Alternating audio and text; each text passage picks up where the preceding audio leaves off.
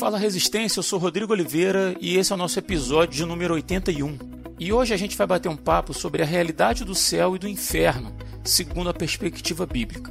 Esses dois destinos são realmente definitivos e inevitáveis? O que a Bíblia diz sobre cada um deles? Quem vai para o céu e quem vai para o inferno?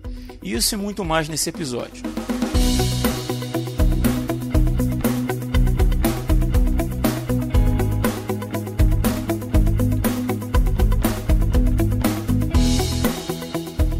A gente tem iniciado o RP sem apresentação dos participantes, né? Porque a gente já está desde 2014 fazendo isso e você que está aí ouvindo a gente já, já conhece as vozes, conhece a galera e a gente optou por fazer a abertura do RP nesse ano de 2021 sem apresentação dos participantes. Mas hoje vai ser um pouquinho diferente porque a gente tem um convidado especial. Nós recebemos aqui hoje o host do PADD, Pelo Amor de Deus Podcast, Eduardo Silveira, o Ed The Drummer. Seja bem-vindo, meu amigo. Olha só que apresentação, hein? Já me sinto muito bem-vindo aqui, hein? Opa! E eu queria dizer que hoje vamos, vamos falar mais de céu do que inferno, que é onde a gente tem que focar, acho, né? é, cara, mas para isso eu trouxe, como a gente ia falar sobre céu e inferno, dois extremos, né? Eu fiz questão de trazer dois participantes, um salvo e um perdido, né? Para cada um, para cada um defender seu ponto. Brincadeira, brincadeira. brincadeira, jamais faria uma coisa dessa, né? Agora tem que entender de quem que é o salvo, quem que é o perdido, é né? Que que o Vamos ficar nessa dúvida até o final. Aí o ouvinte vai tirar suas conclusões aí, né? Vamos ver quem vai defender seu, seu ponto de vista aí. E para completar o time com a gente aí, meu queridão Daniel Oliveira. Seja bem-vindo, Dan. Fala galera, prazer estar mais uma vez aqui gravando o podcast. Prazer estar aqui hoje dividindo o cast com o Ed The Drummer. É a primeira vez que eu gravo com o Ed sem ser lá no PADD. Agora a gente está aqui junto no Resistência Podcast. E vai ser um prazer, como foi gravar com ele lá no podcast. Show!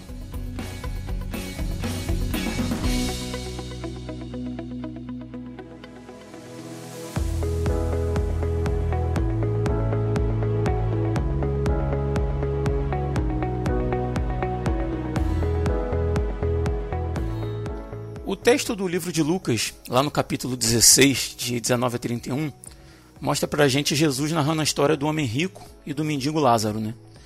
E, e lá diz que, próprio Jesus, né, narrando que os dois morrem e eles vão para destinos diferentes, né? O, o rico para um lugar de tormento e Lázaro, o mendigo, para o seio de Abraão, né? Uma representação do céu. E isso mostra para nós cristãos, né, lendo as palavras do, do próprio Jesus, que a nossa vida não se encerra quando nós fechamos os nossos olhos né, e o nosso corpo morre. Né? A vida ela extrapola o âmbito do corpo físico, para bem e para mal. E eu acho que isso é um, é um ponto pacífico né, entre a maioria dos cristãos, né, as definições de, de céu e inferno, de vida após a morte. Mas eu só digo isso para ressaltar que, uh, que a doutrina bíblica ela mostra, né, ela nos ensina que a nossa alma né, a nossa a nossa essência, vamos dizer assim, ela não se extingue né, com, a, com a morte.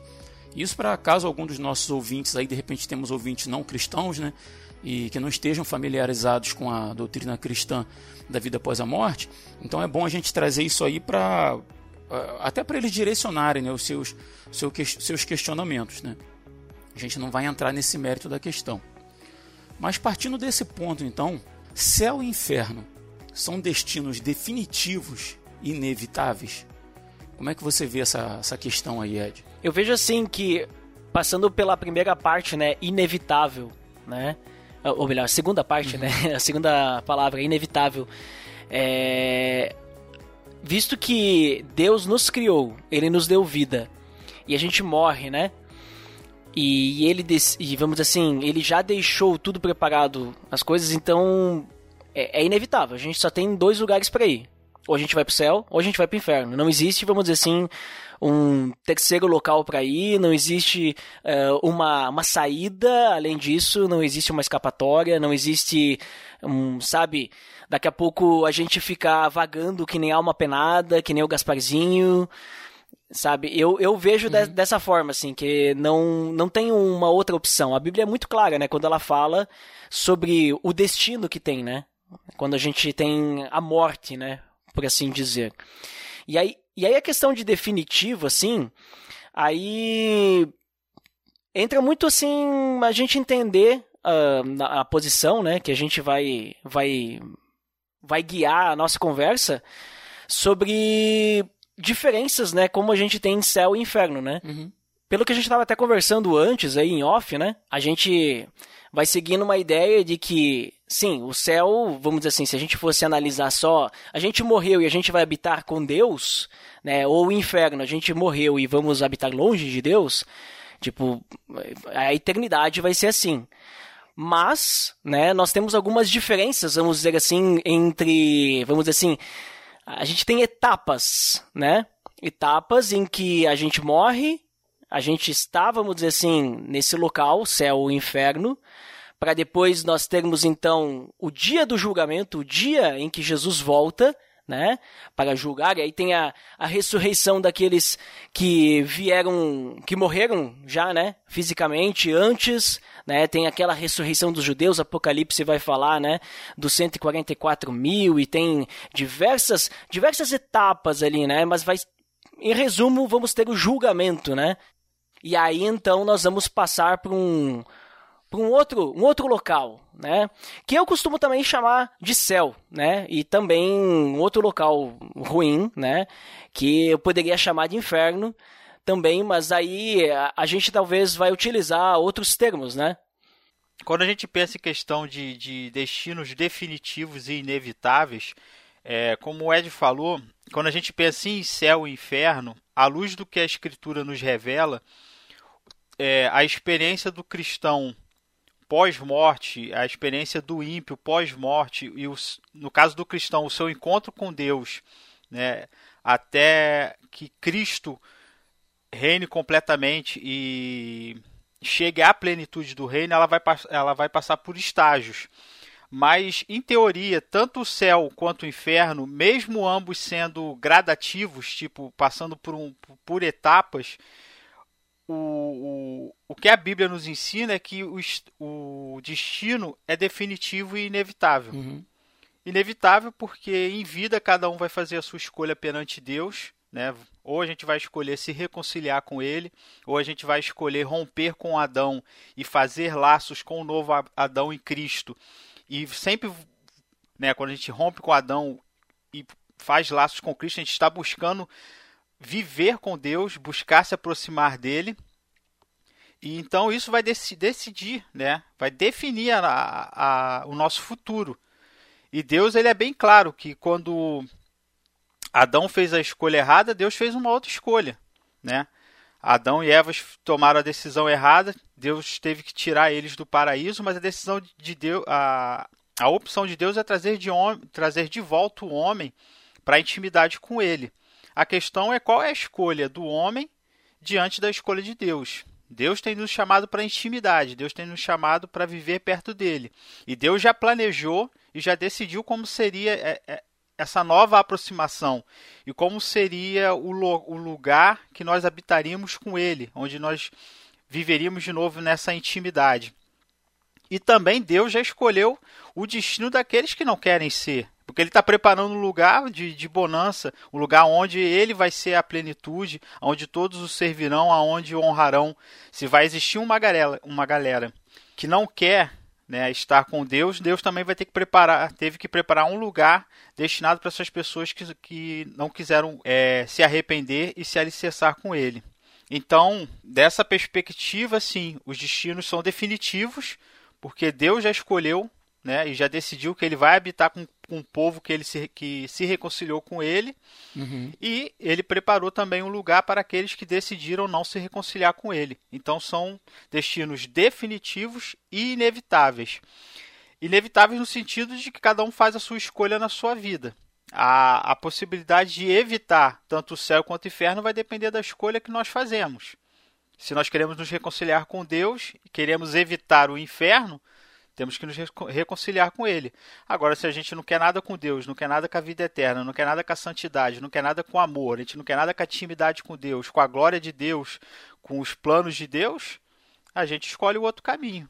E é inevitável brigar contra a justiça de Deus, porque Ele é o Senhor Todo-Poderoso, Soberano, Criador dos céus e da terra. E é muito, é muito importante essa fala do Dan aí, porque é, quando ele diz né, que é inevitável devido à, escolha que nós tivermos em nossa vida, né? Porque muitas pessoas acreditam, ou melhor, não acreditam em céu e inferno, né? Acreditam, não, isso não existe. Depois, quando tu morre, tu fica debaixo da terra, né? Morreu, e acabou, né? acabou. É, ou algumas pessoas acreditam, não, porque quando tu morre, tu vai reencarnar uh, em outro corpo, né? Tu vai ter uma nova vida, daqui a pouco tu vai ser um animal. É, não, quando tu morre, tu fica num. Tu fica nesse num outro plano, mas aqui também, sabe? Existem purgatório. É, também isso também tem o purgatório, limbo, né? Uhum. Então tem muitas tem muitas pessoas que não creem no céu e inferno. Uh, só que assim, visto que a gente crê que Deus ele é um Deus poderoso, Deus criador dos céus e da terra, e ele é real, uh, essas pessoas não acreditarem que Deus existe e não acreditarem que o céu e o inferno existem, não vai mudar o destino. Né? Não, não vai fazer, ah, aqui no céu e inferno só entra quem acredita que céu e inferno existem. Né? E aí nós vamos analisar ali se você realmente né, pode entrar no céu ou, ou deve entrar no inferno. Não, não é assim. Tipo, é que nem o Dan falou, é inevitável. Então, existem dois destinos, né? Para um deles, todo mundo vai acabar, ou melhor, para um deles todo mundo vai não, para um deles cada pessoa que existe vai acabar indo. Eu diria com toda certeza que independente de você que está ouvindo aí a gente acreditar em Deus ou não, você vai se ver inevitavelmente diante desse Deus, né? Uhum. Agora, se, se, se diante de um Deus amoroso ou de um Deus irado, é aí é que está a questão, né? Exatamente, exatamente. A diferença vai ser quem vai advogar a seu favor perante esse Deus, né? É. Eu lembro de uma igreja em Nilópolis, né, porque eu morava na, na Baixada Fluminense, talvez o Daniel lembre. Próxima à rodoviária de Nilópolis tinha uma igreja grande, não lembro uhum. a denominação. Eu lembro que eles colocaram um outdoor muito grande, assim, em letras garrafais, assim, aonde você passará a eternidade? Né, cara? Como, como que é, é uma pergunta que, que, que choca, impacta, né? Ela causa realmente impacto, né? É, quando a gente fala dessa questão, eu sempre penso ali no livro de Gênesis, né? Quando Deus disse para Adão e Eva que se eles comessem o fruto do conhecimento do Baal, certamente eles morreriam. Eles não acreditaram em Deus. Uhum. Eles ouviram a serpente. Eles ouviram todo aquele papo furado que eles virariam Deus e não sei o quê. Não foi pelo, pelo que eles acreditaram que o fruto do conhecimento do bem e do mal deu o resultado que eles esperavam. E muito pelo contrário, não transformou eles em deuses como a serpente disse que ia transformar. Muito pelo contrário, aconteceu tudo o que Deus disse. É. Então essa é a grande questão. O que que Deus faz? O que que Deus determinou? O que Deus disse que, que já ia acontecer? Então, é, pensar na vida eterna é, é pensar na, num destino que Deus já deu é, em dois né, resultados, né, um modo de dizer, de pensar os dois futuros destinos da humanidade e que já estão decretados por Deus. Só existem essas duas escolhas, só existem essas duas opções. E indiferente do que eu penso, do que eu acho, do que eu creio ou do que eu não creio, nada vai mudar aquilo que Deus já planejou. Perfeito. Mas Ed, a gente fala aí de céu e inferno, dois destinos, né? Então, para a gente ficar mais, tornar mais didático, vou te fazer duas perguntas em uma. Primeiro, biblicamente falando, quem vai para o céu e o segundo, o que a Bíblia nos diz sobre o céu? Eu pergunto o que a Bíblia nos diz porque tanto o céu quanto o inferno, é, eles têm as suas próprias, próprias construções do imaginário popular. Né? De, de como são os anjos, de como que é o céu, de até de quem vai para o céu. Por exemplo, é, eu, não, eu não, não acredito em Deus, eu não. Sei lá, não, não sou membro de nenhuma igreja cristã, mas eu sou uma pessoa boa, nunca matei ninguém, nunca roubei, inclusive eu dou até esmolas e tal. Então, assim, inevitavelmente, se houver um Deus, ele vai me levar para o céu. Né? E da mesma forma com o inferno, a gente vai entrar depois, mas agora eu queria focar especificamente no céu e te refaço as duas perguntas. Primeira, quem vai para o céu? Segunda, o que a Bíblia nos diz sobre o céu? Bom, primeiro, Rodrigo, deixa eu só te avisar, tá? É, como tu não crê em Deus, tu vai pro inferno, cara. Então, escuta bem minhas palavras. eu me arrependo, cara, eu me arrependo. É, o cara já vai bem direto, né, cara? Assim, ó, sinto muito, mas você vai pro inferno hoje. Eu aceito. Não, mas assim, é, é, é, infelizmente, assim, muitas pessoas estão indo pro inferno pensando que vão pro céu, né? Hoje, né? Porque a realidade é que só vai entrar no céu, entrar no paraíso, né?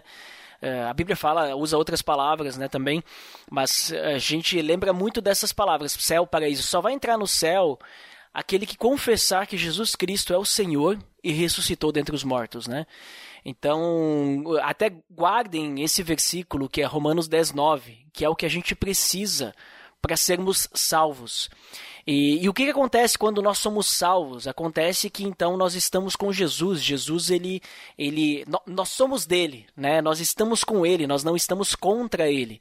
E muitas pessoas vão acabar passando a eternidade longe do céu, né? Longe da presença de Deus, né? Então, até é interessante que Há muito tempo atrás, né, a gente tem um relato escrito lá em Atos, capítulo 4, versículo 12, que diz que não há salvação em nenhum outro, pois debaixo do céu não há nenhum outro nome dado aos homens pelo qual devamos ser salvos, né? Então apenas em Jesus nós pode, podemos uh, herdar a salvação, nós podemos obter a salvação, né? A gente conhece lá João 3,16, que ele foi entregue para que nós somos salvos, né? Mas mais ainda também João 3,36 diz que quem crê no Filho tem a vida eterna, e quem rejeita o Filho não verá a vida, mas a ira de Deus permanece sobre ele. Então tem diversos... Lembro do próprio Cristo dizendo que eu sou o caminho, a verdade e a, e a vida. Uhum. E ninguém vem ao Pai a não ser por mim. Ou seja, essa história de que todos os caminhos levam a Deus, né, cara? Isso é uma furada absurda. Exatamente. E até mesmo Jesus, ele vai falar, além dele dizer que ele é o caminho, lá em Mateus 7, no Sermão do Monte, ele vai falar sobre os dois caminhos, sobre as duas portas, né? E ele uhum. vai dizer que só existe um caminho que ele vai levar à salvação. Só existe um caminho que vai levar até Deus. Né? Esse caminho é estreito, a porta é estreita, mas só existe um né? A gente não pode trilhar um caminho largo, né, olhando para o caminho estreito, achando que no final a gente vai chegar no mesmo local. Eles vão levar para caminhos diferentes, para destinos diferentes. Então a gente tem que ter esse cuidado, né? Porque uh, às vezes a, a, gente pode acabar vivendo dentro de uma igreja, vivendo, crendo, eh, digamos assim, de certa forma em Deus, né? Acreditando que Ele existe mas só que a gente não crê que Jesus Cristo é o meu Senhor, né? É o nosso Senhor e que ele ressuscitou dos mortos. E quem não crê já está condenado. Porque assim, a, a, nossa condição básica, nós nascemos, né, vamos dizer assim, nasceu agora uma criança no mundo, com certeza já acabou de nascer várias. Essas crianças já nasceram condenadas, elas estão condenadas ao inferno, porque elas não, digamos assim, elas não têm a fé em, em Jesus Cristo. Ah, o que, que vai acontecer se elas morrerem? Bom, não é o Papa agora, uhum. né? Mas assim, durante a vida dessa pessoa que acabou de nascer, ela, a única forma de ela poder entrar no céu é crendo em Jesus Cristo. Então é a única forma, não existe outra. Não existe a gente comprar terreno no céu, né? As, as tais indulgências, né? Sim. Não existe a gente dar esmola, não existe a gente ofertar na igreja, não existe a gente fazer boa ação, não existe a gente ser bonzinho. Mas a única forma é através de Cristo, tá? E, e quando a gente fala de céu, então, beleza, eu acho que sim, para que a gente realmente queira ir para o céu, né? Porque assim, também, né, falando sobre crer em Jesus, só o relacionamento com Jesus que a gente tem aqui, o relacionamento íntimo com Deus, porque é, Jesus ele é o único intercessor, né, entre Deus e os homens. Então, a gente chega até Deus por causa dele. Só isso já seria suficiente, na minha opinião, né? Porque uhum. nós podemos uh, usufruir do amor de Deus, nós podemos experimentar a sua graça, né, esse favor imerecido que nós recebemos, só isso já seria suficiente, mas aí a recompensa que nós temos ainda é o céu. Né, a eternidade na presença de Deus. E aí aí que aí a coisa começa a melhorar ainda mais e ficar e ficar assim é, como é que eu não eu não tenho nem palavra para usar tipo incrível esplêndido seria pouco acho justo. né. Porque assim a, a, quando a gente olha para a Bíblia e a gente começa a entender que bom o céu é a habitação de Deus, e aí a gente começa a estudar, a gente vê, por exemplo, Apocalipse, João falando sobre um lugar chamado Nova Jerusalém, né, que daí depois do julgamento, depois que, né, Jesus nos defende uhum. perante a ira de Deus, né, e, e, ele, ele nos defende porque ele já pagou o nosso pecado, ele nos comprou por alto preço, que foi o seu sangue derramado na cruz para nos purificar e tudo mais. Então, quando passou por tudo isso, né? Tipo, e agora então nós vamos poder agora realmente viver a eternidade. Aí começa a descer lá do céu, né? A gente olha para cima, vamos dizer assim. Não, na realidade, eu não, eu não consigo nem imaginar como é que vai ser. Mas começa a descer uma cidade, né? Então a gente tem lá em Apocalipse capítulo 21. É a cidade chamada Nova Jerusalém. E ela começa a descer, né? A cidade santa. E João, quando escreveu Apocalipse, a sua visão e tudo mais, ele, ele explica que ele ouve uma voz dizendo que essa, essa nova Jerusalém que está descendo, agora ela é o tabernáculo de Deus. Né, que vai estar, em, vai estar com os homens. Né? Então a gente lembra lá do Antigo Testamento do tabernáculo, onde era o único lugar onde as pessoas, ou melhor, as pessoas não, né? O sumo sacerdote poderia chegar até a presença de Deus. Hoje, nós com Cristo, nós podemos nos relacionar com Deus, mas agora pensa em toda a presença de Deus. Hoje a gente não experimenta com, com uh, completude, né? Não é de uma forma completa, mas agora imagina. Sim, sim. É, bom, a gente não consegue nem imaginar, né? É, fica até difícil a gente falar, porque é, é, é além, além do que a gente pode imaginar, né? Mas ali, ali vai estar, então, a habitação de Deus, né? E nós poderemos estar junto dele, nós seremos o povo dele. E a Bíblia fala que a cidade santa, né, a Nova Jerusalém, o céu, a eternidade, é um lugar onde não vai ter mais coisas, né, diversas coisas, não vai mais ter lágrimas, não vai mais ter dores, não vai mais ter sofrimento, não vai mais ter separação entre nós e Deus, né? Nós vamos ter a presença do nosso Senhor totalmente, nós vamos poder uh, estar diante da face de Deus, da face do Cordeiro de Deus que se sacrificou por nós, nós vamos poder uh, experimentar toda a presença durante toda a eternidade. Importante, mas transformados, sem, sem mais ação do pecado na nossa vida. Uhum. Né? E, e, se, se para mim, é, é, eu não consigo imaginar o Rodrigo sem influência do pecado na vida dele. Sabe, eu não consigo imaginar que dirá todas essas coisas juntas no pacote, cara. Porque é surreal, a gente, nós não somos mais escravos do pecado, mas a nossa natureza carnal, ela continua habitando, ela continua pulsando, ela continua chamando a gente para aquilo que, que desagrada a Deus. Né? Isso faz parte da nossa natureza. E a Bíblia também diz que nesse final nós vamos ser transformados a exemplo de Jesus, cara. Isso é fantástico. Uhum. Não, quando a gente eh, começa a analisar, pensa só, eh, eh, fala que não haverá mais noite e não será necessário, não vai ter energia elétrica é, lá, tá? Cara. Porque não vai precisar de lâmpada, não vai precisar de luz, porque a glória do Senhor vai ser tão grandiosa que não vai mais precisar de sol, de lua, uma de festa, né? É, vai ser uma festa eterna, né? Pensa só o que, que vai ser, né? Sabe aquele acampamento de jovem que o ouvinte foi aí? Uh, que ia, na verdade, né? Comparação, cara. então, assim, multiplica por infinito, sei lá, né? Cara, mas assim, ó, vai, vai ser in incrível, né? E, e só pra gente ter noção da grandiosidade, da imensidão que é isso aí, a, a, João fala que o tamanho dos muros da cidade que fica ao redor dela, que ela vai ser um cubo, né? Como se fosse um cubo, uhum, assim. Uhum. Então ela vai ter. É, ela é um quadrado e ela tem 2 mil quilômetros de lado. Pensa só, 2 mil quilômetros. Eu, eu tava olhando hoje de tarde nos mapas do Brasil aí. O Brasil, de, da, do, da extrema ponta esquerda até a extrema ponta direita, tem um pouco mais de 4 mil quilômetros. Então, basicamente, a metade do Brasil é só de lado. Aí tu pensa que vai ser um quadrado, né? Uhum. Só que não é só isso.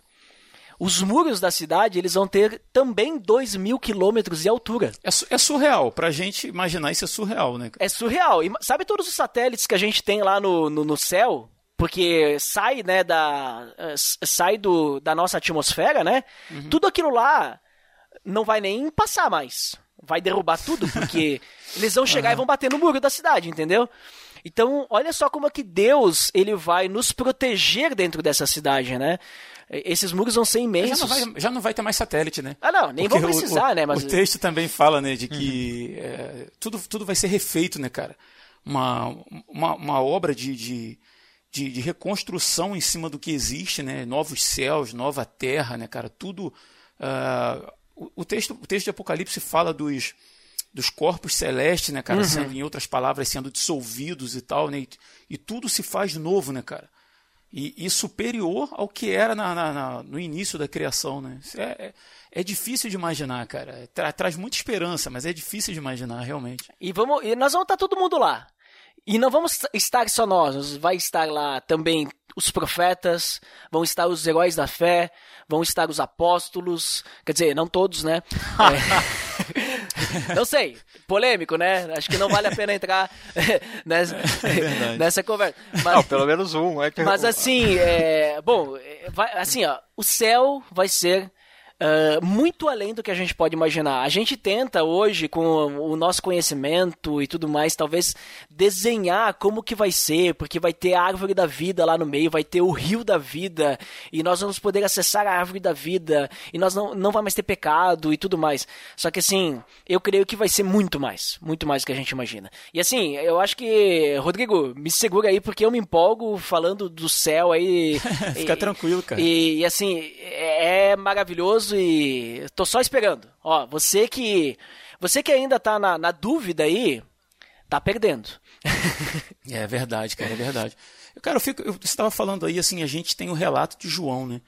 Deus revela para o apóstolo João é, como que seriam as coisas do, do final dos tempos. Ele vê essas coisas por meio de visões e relata no livro de Apocalipse. Ele vê coisas que para ele eram tão absurdas quanto para a gente. Né? E mesmo assim ele tenta descrever o que estava vendo.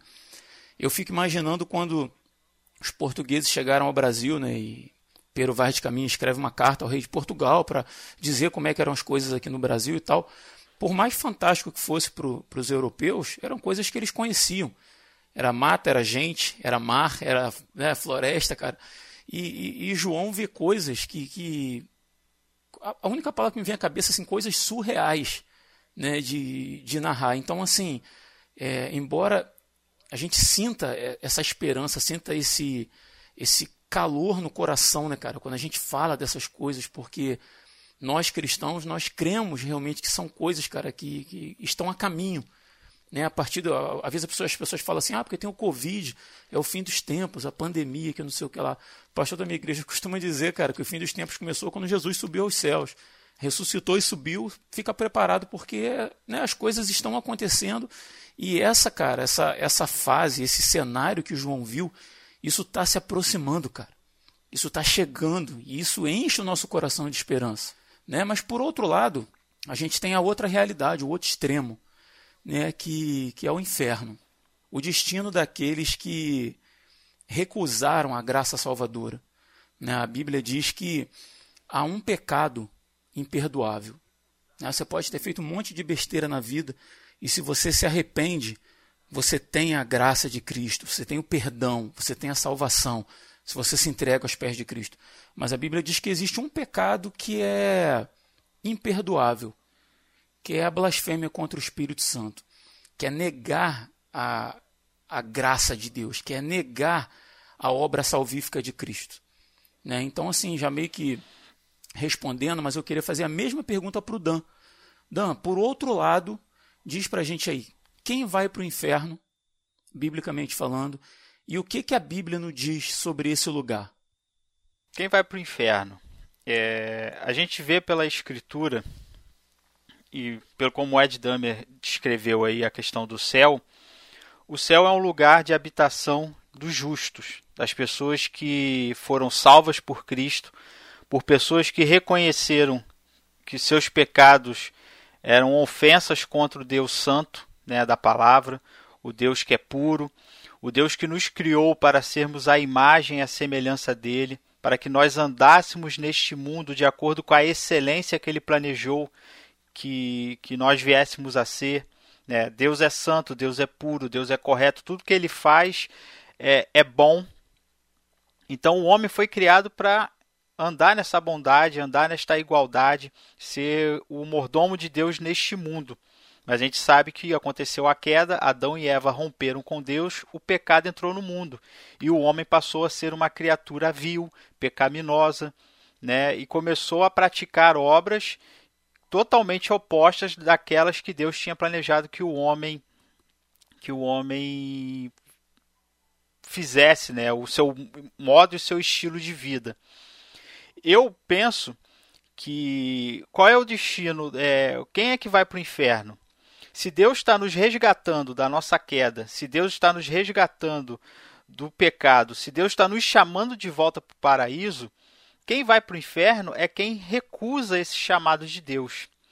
Se em Adão todos nós caímos, quem vai para o inferno são aqueles que desejaram continuar caídos em Adão. Dan, e aí acho que dá para te abrir um parênteses aí muito importante, tá? Eu estou pensando aqui em algum ouvinte que esteja ouvindo a gente que não seja cristão, uhum. tá? E aí você fala assim, ah, todo aquele e tal. É... E você tocou num ponto agora importantíssimo. Tá todo mundo no mesmo barco. Sim. A humanidade tá toda no mesmo barco. O Hitler e o Dan estão no mesmo barco né? Com certeza. A, a humanidade, né? Existe um caminho para sair desse barco, né? Que, que é crer na obra de Cristo, que é olhar e reconhecer a Cristo como Filho de Deus e que o sacrifício dele é suficiente para a salvação. Suficiente. Né? Uhum. Isso acho que é, é, é assim para nós cristãos é muito óbvio, mas é às vezes o óbvio precisa ser dito, né? Para não parecer assim, quem vai para o inferno? Ah, quem não, quem não é crente. Não é isso. Tem crente que vai para o inferno. Não uhum. é? A, a, gente aprende isso na palavra. Né? Acho que é, é, é bom abrir isso aí, que a salvação é só por meio de Cristo. É somente pela obra de Cristo. Né? Não é pelos meus próprios méritos. Isso bota todo mundo no mesmo barco e segue aí. Desculpa te interromper. Não, beleza. Eu vou te dar um exemplo a partir disso que você falou. Em Mateus capítulo 25, Jesus ele falando, né, com, com do, falando sobre o novo céu e nova terra, sobre condenação final, né? E aí ele pergunta, ele vira para, para aqueles que foram rejeitados por Deus e aqueles que rejeitaram o seu chamado ao arrependimento. E o verso 41 de Mateus 25 ele diz assim: Mas o rei ordenará aos que estiverem à sua esquerda: Malditos, apartai-vos de mim, ide para o fogo eterno, preparado para o diabo e os seus anjos. Você vê que Deus, que Jesus nessa fala aqui, ele faz uma correlação do inferno ele diz que o inferno foi preparado para o diabo e para os seus anjos. Uhum. Quer dizer, o lugar ele está correlacionado com quem o diabo é. O destino final, a perdição, o inferno, o, futuramente o lago de fogo, ele está correlacionado com aquilo que nós somos. Por isso que eu falo que o, o destino do inferno é sobre a opção que você tomou. Se você não quis se levantar em Cristo, mas você quis continuar caído em Adão, essa é uma escolha sua. O inferno ele, ele é um castigo preparado para tipo de escolha que você decidi, decidiu ser. Perfeito. Jesus, quando ele fala sobre o diabo, ele acusando os fariseus, ele fala: vocês não são filhos de Abraão, não, vocês são filhos do diabo, porque vocês estão intentando me matar, vocês querem me destruir. E aí ele fala: sabe por que vocês são filhos do diabo? Porque ele era homicida desde o início e ele é mentiroso. Ele nunca permaneceu na verdade. É o que Jesus está dizendo tá, tá dizendo para os fariseus daquela época que o diabo sempre foi homicida, que ele nunca, ele sempre foi contrário à vida, ele sempre foi contrário às leis que Deus impôs nesse mundo, que, estabele, que estabeleceu a nossa existência. Porque é Deus que define para nós como nós devemos ser, como nós devemos viver, como nós devemos pensar, como nós devemos agir. A existência do homem está totalmente ligada a isso. Quando Deus criou Adão e Eva, ele falou: façamos o homem a nossa imagem e semelhança, para que ele viva neste mundo de acordo com as minhas regras, de acordo com as minhas leis. E aí o homem se tornou um ser vivente. Dentro do projeto de Deus, para satisfazer o projeto de Deus. E quando ele fala que o diabo é homicida desde o início, ele está dizendo: o diabo nunca amou, ele nunca quis é, é, está debaixo e sujeito às minhas leis. Ele sempre foi um homicida. Ele sempre odiou a vida, ele sempre correu atrás da morte. Então, é, a gente faz muito simples essa ligação. Quando a gente rompe com Deus ou quando a gente não quer se reconciliar com Deus, nós estamos dizendo que nós não queremos nos reconciliar com a vida. Nós não estamos querendo viver a real vida que Deus nos planejou. Nós estamos querendo a morte. Só que a, a morte aqui, a morte para Deus, é estar apartado dele, é estar apartado do seu amor, é estar apartado da sua glória, é estar apartado da sua santidade, é estar apartado dos seus valores. E no inferno, o lugar que Deus preparou para que nós fôssemos condenados, nós seremos eternamente julgados pela posição em que nós escolhemos estar, que é uhum. apartado. Que adotamos né, Isso, em vida. que adotamos em vida, de estar apartado de Deus. Então, o inferno é um lugar de castigo, aonde é, se nós não escolhemos, é, escolhemos o amor de Deus, a santidade de Deus, nós vamos ter um encontro com a ira de Deus, com a insatisfação de Deus. Se o céu é um lugar de gozo, de paz, de mansidão, de libertação do, do, do dos nossos pecados, um, um, lugar de reconciliação, um lugar de aproximação, onde a gente é, novamente volta a estar com Deus e se aproxima dele e o ama e, e também é amado por ele. esse amor é recíproco, não existe mais medo, mas existe uma verdadeira aliança. O inferno é totalmente oposto ao céu. No inferno, a, a ira de Deus vai vir sobre nós. O descontentamento de Deus vai recair sobre todos nós. E se nós pensarmos no céu como algo maravilhoso, porque Deus, é, Deus criou tanto o nosso corpo quanto, quanto a nossa alma. Ele criou cada é, partícula.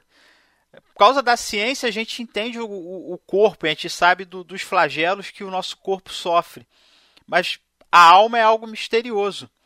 E só Deus é, tem o poder de infligir é, males e castigos sobre, sobre a alma que a gente não tem nem como compreender. Jesus mesmo ele falou isso. Não temam aqueles né, que podem ferir o corpo de vocês, que podem chicotear vocês, que podem jogar vocês numa prisão. Temam antes aquele que pode lançar tanto no inferno quanto o corpo e quanto a alma. Então, o inferno é esse lugar de desprazer, mas também é um lugar que foi preparado por causa da escolha que nós fazemos. Assim como o diabo, nós é, escolhemos nos rebelar contra Deus e viver fora das suas leis. Então nós vamos habitar num lugar aonde o desprazer de Deus e a ira de Deus vai se manifestar em cima de nós com juízo. Uhum. Dan, antes de você entrar na questão propriamente dita do, de, do o, que, o que a Bíblia diz sobre o inferno, cara, eu estava pensando aqui enquanto você falava, porque essa é uma questão de escolha, né? Uhum. Ou eu uhum. sigo no fluxo que eu estou, fazendo, buscando os meus próprios interesses, buscando satisfazer os meus prazeres, o meu conforto, vivendo a vida, né? Uhum. Sem me preocupar com as coisas de Deus.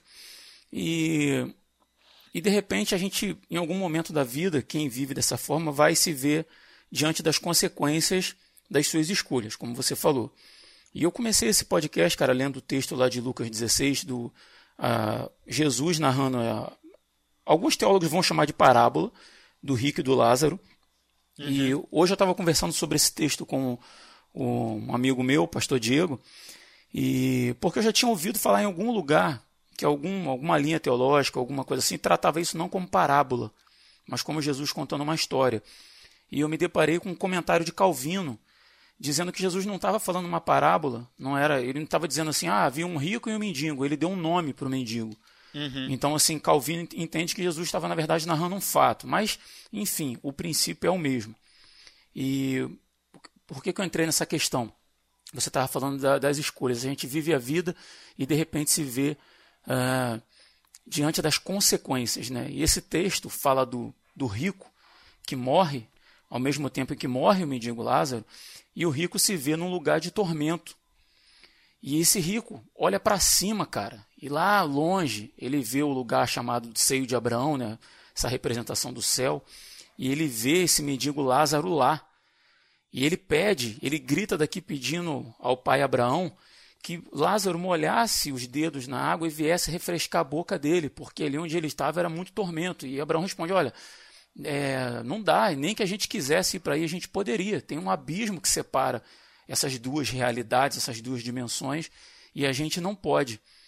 E aí, cara, esse rico, naquele lugar onde ele estava, ele sabe quem ele era, ele reconhece Lázaro, ou seja, ele tem lembrança da, da do que ele da viveu, existência. da existência dele.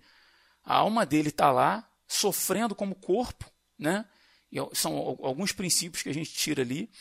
E, cara, e naquele momento em que ele se dá conta da realidade das escolhas dele, ele pede assim: olha, permita que eu volte e conte para minha família, né? Porque, pô, para ninguém vir para cá passar isso que eu estou passando aqui. E aí Abraão responde assim, cara, já estão lá os, os profetas, né, os, os servos de Deus, em outras palavras, já estão lá pregando. Eles que ouçam.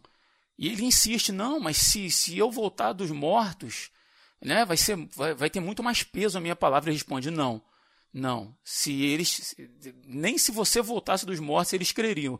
Creiam na, na palavra. Então, assim, o que me chama atenção é isso, cara. É a, a probabilidade de alguém estar tá ouvindo a gente hoje e achar isso tudo uma balela, sabe? Assim, ah, cara, isso aqui é uma balela. E inevitavelmente essa pessoa vai se deparar com os resultados da sua escolha ou da sua falta de escolha, né? Da sua omissão, né? Vamos dizer assim. Sim. Rodrigo, eu quando a gente estava para gravar esse cast, eu fiquei muito, eu fiquei pensando muito nesse ponto, né? Da, da o que que falta? O que que separa eu, você e o Ed The Drummer de um ouvinte para crer em Deus ou não? Lembra que a gente começou o cast aqui falando que sobre escolhas definitivas e inevitáveis. E eu falei aqui que quem decide, uhum. quem dá as cartas, quem dá as regras do jogo não sou eu e não é você. Não somos nós que determinamos. Seu, o, o, o céu não é. De, o, como o céu é, é, é, não depende do que eu penso. Como o inferno é, não depende do que eu acho. Depende do que Deus determinou que essas duas realidades fossem, né? Inclusive do nosso destino. Como a gente uhum. bem definiu aqui, né, já foi falado, a salvação é unicamente por Cristo. Mas sempre foi por Cristo, desde o Velho Testamento para o Novo. Né? O apóstolo Paulo ele vai dizer que a ira de Deus, ele fala isso em Romanos 1, verso 18, que a ira de Deus se revela do céu contra toda impiedade e perversão dos homens que detêm a verdade pela injustiça, porquanto que se Deus pode conhecer é manifesto entre eles, porque Deus lhe manifestou. É, se a gente pegar esse versículo, a, a Bíblia está dizendo o quê? Que Deus ele está irado com o homem porque Deus se manifesta. E ele sempre se manifestou. Se manifestou. Se você ler de Gênesis a Apocalipse, Deus está sempre se manifestando na história da humanidade. Ele está sempre falando, ele está sempre mostrando para o homem que ele está caído, que ele está perdido, que ele precisa se reconciliar com Deus. E é o homem que inventa milhões e milhões de desculpas para não crer em Deus. Me permitam aqui fazer um, um, um, uns paralelos. Adão e Eva caíram por quê? Deus falou uma coisa, o diabo falou outra. Eles caíram porque ouviram o diabo. Caim e Abel por que Caim foi condenado e Abel foi, foi considerado justo? O, eles não tiveram a mesma pregação, eles não ouviram a mesma história dos pais, da queda deles e de que Deus os perdoou. Por que Abel foi, foi salvo por Deus e Caim não? A gente conhece muito bem a história. Deus falou para ele que, você, que ele não podia pecar, que ele tinha que mudar a posição dele e ser igual o irmão. Ele preferiu não ouvir a Deus. Deus falou para ele: o pecado jaz à porta do teu coração, você tem que dominá-lo. Ele não quis ouvir a Deus. Mas não faltou para Caim a mesma pregação que houve para Abel. Avança mais um pouco ali, Noé, quando a terra toda se, se, se, se tornou corrupta. Por que só Noé, Noé andava com Deus? Será que porque só Noé tinha testemunho e cria em Deus e os demais homens não criam? O que, que faltou para aqueles outros homens que, que não faltou para Noé? E o livro de Hebreus vai dizer que Noé era pregador da justiça. Então que Noé, tanto ele conhecia Deus como ele pregava a palavra de Deus para os homens da sua época. Ele ficou 100 anos construindo aquela arca dizendo que o juízo ia vir. Por que as pessoas não creram na pregação dele? Os filhos dele, sem Cã e Jafé. Porque só sem e Jafé cobriram a vergonha de Noé e Cã foi lá zombar do pai? Escolhas, né, cara? Escolhas. A gente vê que todo tempo a escritura está sempre falando, mas os homens eles inventam desculpas para não crer. A palavra é a mesma, o chamado é o mesmo. Só para encerrar aqui, o, o, Augusto Nicodemos ele fala que a gente tem que parar com o mito do, dos inocentes, né? o mito do indígena inocente. Quando Paulo foi pregar lá em, em Atenas, ele com o evangelho ele confrontou a cosmovisão, a cosmovisão dos deuses que os atenienses tinham. Né? Lá no livro de Atos, quando ele chega no Areópago, porque alguns creram e outros, e outros filósofos zombaram de Paulo? Foi a mesma palavra, Foi a mesma pregação, mas alguns creram, outros não. Então a questão é essa. A ira de Deus ele se revela porque ele fala com verdade, ele fala com franqueza. Mas os homens eles estão rejeitando essa pregação de Deus. A gente está aqui hoje porque a gente ouviu falar do mesmo Jesus Cristo que ressuscitou mesmo há, há, há mais de dois mil anos, que andou nesse mundo. Mas eu creio, você, Rodrigo, crê e o Ed Dedrame crê. Qual é a diferença para os outros se a gente recebeu a mesma palavra? Verdade, Dan. Mas para a gente fechar esse bloco aí, cara, diz para a gente aí o que, que a Bíblia nos diz sobre esse lugar, sobre, sobre o inferno. A gente né, trouxe um. Para a gente fazer um paralelo com a questão do céu que o Ed trouxe aí, traz para a gente aí qual, qual, a, a definição bíblica aí desse lugar. Então, é, o inferno, né, na, na, na visão bíblica, a gente primeiro tem que ter em conta que o Velho Testamento ele falava pouco do, do, do, do inferno em si, uhum. né, do estado do, do pós-morte, o que ia acontecer com as pessoas que morreram, sobre a questão do julgamento final, né? Nos salmos, né, de alguns salmos de Davi, algumas falas ali de Jó é, e outros outros textos do Velho Testamento, eles têm um deslumbre de que a morte dos justos ela é melhor do que a morte dos ímpios. A morte deles é cercada por esperança. Mas ainda não tem uma, uma revelação clara, né, do céu e do inferno mais abertamente que o Novo Testamento vai trazer. Mas já no Velho Testamento já tinha essa percepção de que a morte do justo era algo positivo e que ia trazer algo de bom para ele, mas que a morte do ímpio no Velho Testamento tinha uma conotação ruim. Alguma coisa obscura estava na morte por, por detrás da morte do ímpio e alguma, alguma coisa pior iria surgir. No Novo Testamento, né, com, com o advento de Cristo, vão se falar mais sobre o céu e o inferno. E Jesus foi a pessoa que mais falou sobre o inferno no Novo Testamento. Jesus ele já fala do, do inferno no Sermão do Monte. Quando ele está falando, falando sobre homicídio, ele fala que a pessoa que descobre que tem uma, uma briga com outro irmão, ele tem que reconciliar logo com esse irmão, porque se ele não se reconciliar, ele vai ficar preso até quitar essa dívida. Mas é aquele negócio, se você não resolveu o seu problema, se você não perdoou o seu irmão, se você ou não pediu perdão ao seu irmão, Deus também não vai te perdoar. Né? Ele coloca a, a, a, o próprio julgamento dele em relação ao nosso. Né? Se você não ama, se você não reconhece teus erros, você nunca vai reconhecer os teus erros nem os teus pecados diante de Deus. E aí o texto diz que o cara vai ficar ali preso até quitar sua dívida. Sendo que a gente não tem fora de Cristo como quitar as nossas dívidas e os nossos pecados diante de Deus, então a condenação ali do cara é eterna. Adultério, quando Jesus está falando sobre adultério, ele fala sobre o olho direito. Se teu olho direito faz pecar, tua mão direita faz você pecar, é melhor você arrancar. É melhor entrar aleijado no reino dos céus do que com seu corpo inteiro jogado no inferno, né? No fim do sermão da, da Sermão do Monte, Jesus fala aquilo que o Ed falou sobre a questão das, dos dois caminhos. Existem duas escolhas, existem dois modos de viver, existem dois modos de se posicionar no mundo, existem dois modos de se posicionar em relação ao próximo e em relação a Deus. É a porta estreita ou é a porta larga? A porta larga conduz à perdição, conduz ao afastamento de Deus, conduz a uma vida de mais pecados que vai trazer a condenação final. Uhum. Eu não vou citar mais aqui exemplos do, do, do, que Jesus fala no Novo Testamento, mas ele fala em a maioria dos, dos, principais sermões de Cristo, nas parábolas e até no sermão profético, Jesus ele sempre coloca o inferno, é, ele sempre cita o estado do inferno. O que, que a Bíblia revela do inferno? Primeiro que é um lugar de tormento. É um lugar onde nós estamos separados de Deus, mas a gente não deve compreender que essa separação é uma separação de que eu não percebo mais a presença de Deus. Eu estou separado de Deus no que diz respeito ao seu amor e à sua graça. Enquanto aqui a gente ainda pode se aproximar dele, enquanto ele, a gente pode buscá-lo como Deus perdoador, como Deus reconciliador, no inferno não existe mais essa, essa faceta de Deus. No inferno só existe a face da ira de Deus, do Deus que vai vir para te punir, é o Deus que é teu inimigo. Então é um lugar de tormento, é um lugar de separação, é um lugar de angústia.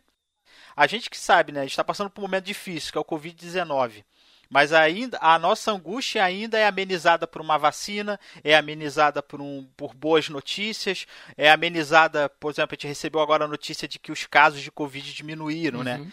Então a nossa a, a, a angústia ela diminui quando as situações boas aparecem. Agora no inferno não vai ter nenhuma situação boa. Não vai ter nenhuma boa notícia para amenizar a nossa dor. Mas não, uma consciência constante de que nós perdemos a nossa oportunidade de se consertar com Deus. Então nós viveremos eternamente angustiados. Angustiados porque a gente poderia ter, pela nossa própria consciência, a gente poderia ter tomado a decisão certa e não tomamos. Uhum, uhum. E, e, e angustiados pela eternidade da certeza de que Deus não vai mais, mais nos perdoar. Outra coisa, a Bíblia descreve o inferno como um lugar de, de tormento, de fogo, de, de chamas, de, de, de, ao mesmo tempo de, de mal-estar físico, mas também de mal-estar psicológico. Né? O corpo, é, o, o, Novo Testamento vai nos revelar que Deus vai ressuscitar e vai nos, os ímpios ressuscitarão, mas vão ressuscitar para viver eternamente sofrendo num lugar onde o corpo vai queimar eternamente. Não se sabe se, se essa chama é literal ou se é, é psicológica. O inferno, de certa forma, ele é misterioso, mas fica claro na Bíblia que ele é um lugar de dor, de sofrimento, de separação, de angústia, de tudo que tem de ruim para acontecer. Né? A gente vê as, as, pessoas que, quando sofrem por depressão, ficam tão angustiadas, tão desesperadas da vida, tão desesperançosas da vida, que elas tiram a própria vida para poder matar aquela angústia. Agora, imagina você estar num lugar que é onde você não tem a opção de tirar a sua vida e vai ter que conviver eternamente com, esse, com essa é, angústia. Cara, pesado, né? O inferno é, é extremamente pesado e é por isso que Jesus falou tanto dele, porque ele não quer nos levar para lá. Ele não quer. A Bíblia é bem enfática: o inferno foi criado por diabo. Será que a gente vai ser tão ruim, tão ruim que a gente vai alcançar o nível dele? Sabe que eu acho muito interessante o que o Rodrigo tinha citado antes, daquele exemplo de, de Lucas 16, né? Que eu acho que demonstra muito, assim, a, esse sofrimento. Talvez a gente pode pensar no, todos os sofrimentos ali que o Dan trouxe pra gente, tudo mais, angústia e tudo mais, mas creio eu, pelo menos como alguém que tem um relacionamento com Cristo, né? Que o maior sofrimento de todos é aquele sofrimento de saber que do outro lado tem a presença de Deus, mas tu não tá lá, uhum. né? Tu tá, tu tá longe dessa presença de Deus, né? Então é legal esse trecho de Lucas 16 que o Rodrigo iniciou e tal, ele trouxe ali. Mas eu queria fazer uma pergunta também, só pra. Até eu acabei não comentando quando eu falei de céu, né? Eu, eu pulei lá pra Nova Jerusalém, né? Com a empolgação, porque, né? Fico, fico empolgado com isso daí. Mas uma coisa importante a gente lembrar e saber é que o céu, ele é físico, né? Uhum. Ele é um local físico. Porque às vezes a gente pode pensar também que, não, beleza, a gente vai pro céu, a gente fica esperando aí o julgamento, né? Quando vier e vai descer do céu a Nova Jerusalém, e aí nós vamos ter o corpo o novo e tal. Não, mas o céu em si, ele é um lugar físico. Tanto é que Jesus, ele ascendeu aos céus né? Ele, ele ascendeu com seu corpo aos céus. Ele não, ele não tava, não era éter. O Jesus não era um, um, fantasminha. Não, ele era um corpo físico, né? Ele ascendeu aos céus. Tanto é que é lá onde Deus Pai está, é lá onde Jesus está e é lá onde está sendo construída a Nova Jerusalém. Então, para construir uma cidade física, a gente precisa de um lugar físico. A gente só não sabe onde é. Né? Não é revelado a localização, se é num outro planeta, se está no espaço, se está no centro da uhum. Terra, se. É de outra dimensão, qualquer é, coisa. Numa outra sentido. dimensão, é, ou está na Rússia. Sei lá, né? É mais fácil estar no Acre, né? É, ou no Acre. Mas assim, a gente não sabe. Brincadeira, uh, tá, gente? Pelo amor de Deus. Claro. Mas assim. O... É, é, é sempre bom ressaltar, não está no Acre. Mas o céu é um lugar físico, né? Até interessante que até eu falei no início do episódio, né, que uh, sobre a questão de definitivo, né, tem etapas. O próprio Jesus, né, falou pro ladrão que estava do lado dele, ainda hoje estarás uhum. comigo no paraíso. O paraíso ali é o céu, né? Uhum. Então, ainda hoje estarás comigo lá. Então, digamos assim, Sim. a gente morre, a gente já vai pro céu, né? E a Nova Jerusalém, como eu comentei, é, é ali, né? O final de Apocalipse, quando, vamos dizer assim, é, é, a finaleira ali, né? Vai, vai acabar tudo, né? Ou começar tudo, de verdade. Isso, ou começar uhum. tudo. Mas por que, que eu estou comentando isso, né? Porque eu queria fazer uma pergunta, né, para vocês, né, até é, para esclarecer. Se o céu ele é um local físico, o inferno ele também é um local físico, digamos assim, as pessoas que morrem e que vão para o inferno, elas vão para um local físico também? Eu creio que sim. Ou o, ou o inferno ele é só algo da alma, né? Porque existe esse pensamento, né? É, é, inclusive, é, eu acho que até é uma visão católica, que o inferno, ele é algo não físico. É, cara, eu, eu penso na... Assim, algumas coisas a gente tem na Bíblia... É, textos muito claros, outros não, né? O Daniel até falou dessa questão do, do inferno, embora Jesus tenha falado muito sobre isso. É, a gente tem uma dificuldade de um, de um, de um, como é que eu vou dizer, de uma, uma revelação equivalente à de João, né? Que, que viu as coisas do fim e que viu Nova Jerusalém descendo do céu e tal. Mas quando a gente pega o próprio exemplo de Jesus que você citou e eu li, cara, fica muito claro. Uh, até ressaltei isso aí que, de que o rico ele sabia quem era, ele sabia quem era Lázaro, ele sabia do, ele sentia realmente o sofrimento dele, ou seja, assim, a, a alma não é uma coisa à parte de mim que vai para lá ficar sofrendo. A minha alma sou eu, né? E, e o, o meu corpo faz parte desse desse conjunto, mas o meu corpo não é o que eu sou. Né? Tanto que o corpo dele ficou sepultado, a alma dele estava no inferno e ele estava plenamente consciente. E, e, e, tanto era assim que ele fala da questão da sede. Pede que Lázaro molhe as suas mãos e venha me refrescar, refrescar minha língua, porque aqui está insuportável. Né? Outros textos dizem assim: temam aquele que pode fazer perecer no inferno tanto o corpo quanto a alma. Né? Então, assim, eu, eu, não tenho dúvidas quanto a isso de que realmente. Acredito que você também não, né? é mais por uma questão de é, para a gente ilustrar e deixar claro, né? Mas eu penso sim Isso. como lugar físico, sim. Existe na teologia um termo que, que fala, que define assim, é o estágio, estado intermediário. Porque a, a, a, a teologia ela, ela trata dessa questão. O próprio texto que Jesus falou, ele mostra o rico ele estava no inferno, mas os seus irmãos ainda estavam vivos na terra e que ele morreu, como o Rodrigo explicou. Então, a, quando Jesus ele sobe aos céus, a gente está aqui hoje num, num, num, num, período de dois mil anos, né? Da ascensão, né, da vinda de Jesus e a sua ascensão uhum, ao uhum. céu. Jesus ainda não veio, ainda não veio o julgamento final. A pergunta é o que acontece, não só desses dois mil anos, mas desde Adão até agora, os homens têm morrido. E a questão que fica é o que acontece com a alma desses homens enquanto o julgamento final, enquanto Jesus Cristo não volta. A teologia reformada, ela vai, ela vai entender crente quando morre, né, o cristão, seja ele do Velho Testamento, né, o servo de Deus, e o cristão na luz ali do Novo Testamento, quando eles morrem, as suas almas entram num estado de gozo e sobem na presença de Deus, que é o céu. Só que o céu ele não é o estágio final da, da, da salvação do homem, porque ainda falta a redenção do corpo. A princípio, o céu é a exaltação da alma. Por quê? Porque quando nós nos convertemos, Deus faz o quê? Ele cria um novo homem dentro de nós, não é?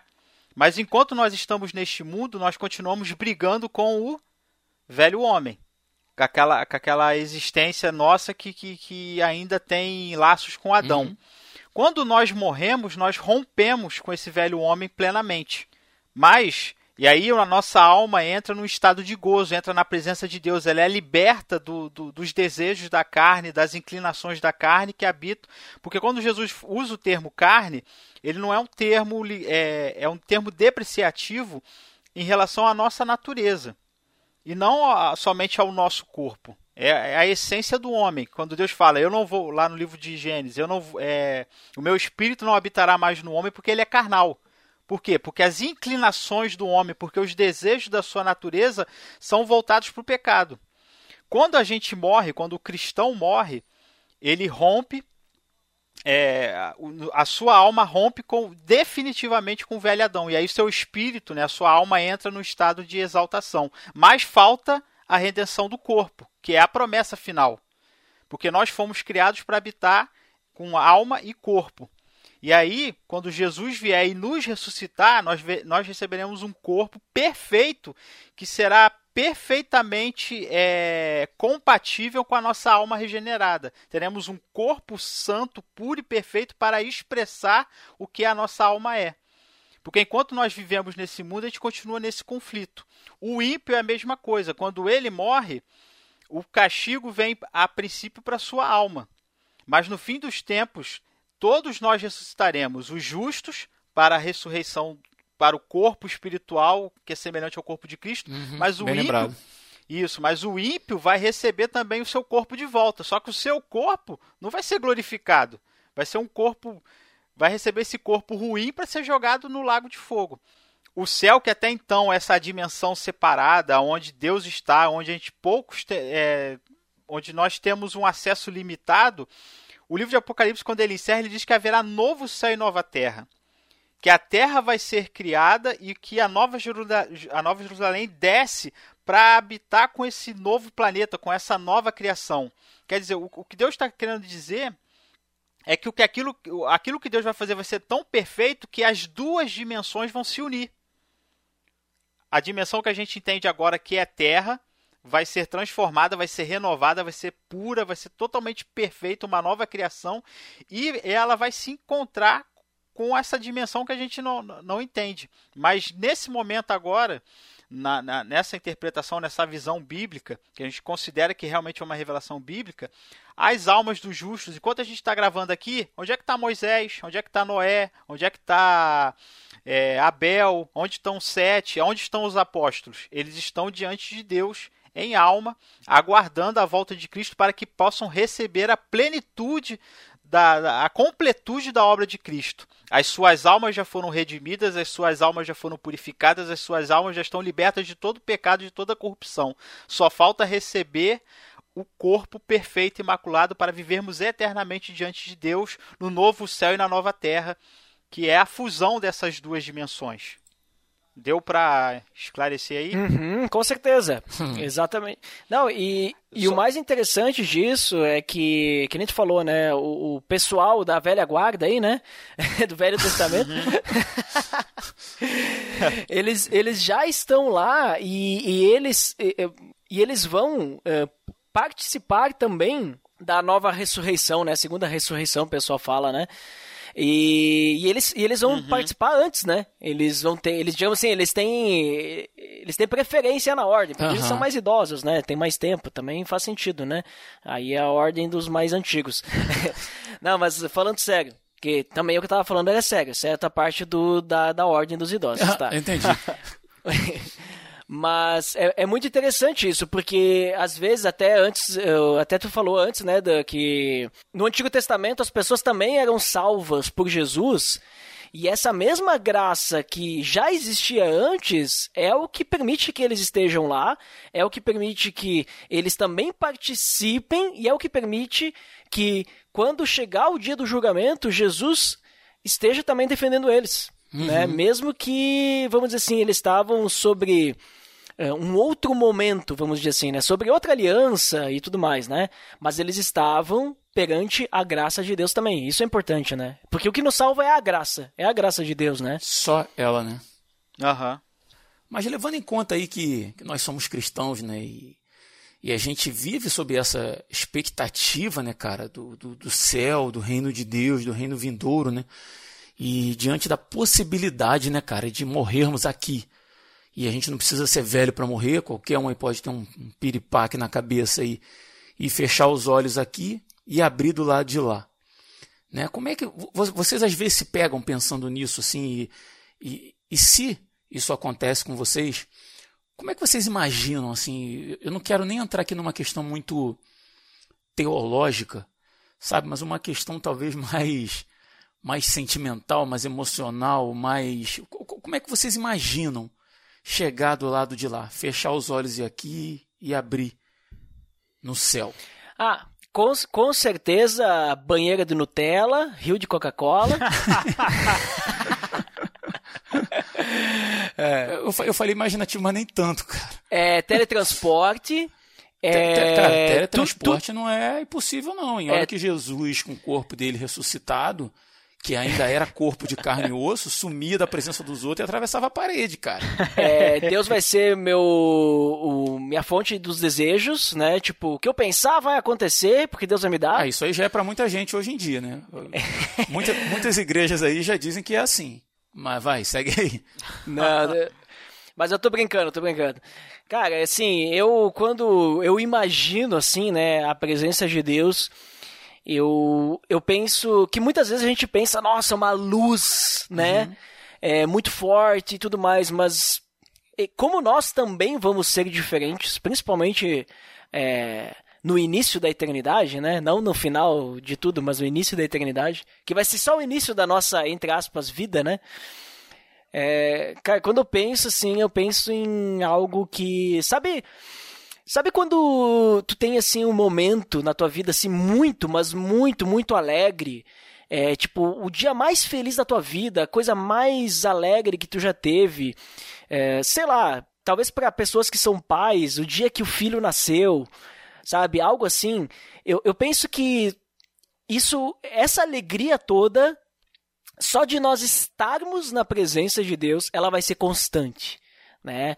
É, eu creio assim que não vai haver mais choro, não vai haver mais necessidades, não vai haver mais separação e tudo mais, porque Deus vai nos preencher completamente de tal forma e tão perfeitamente, tão completamente que a gente não vai ter espaço para as outras coisas, né?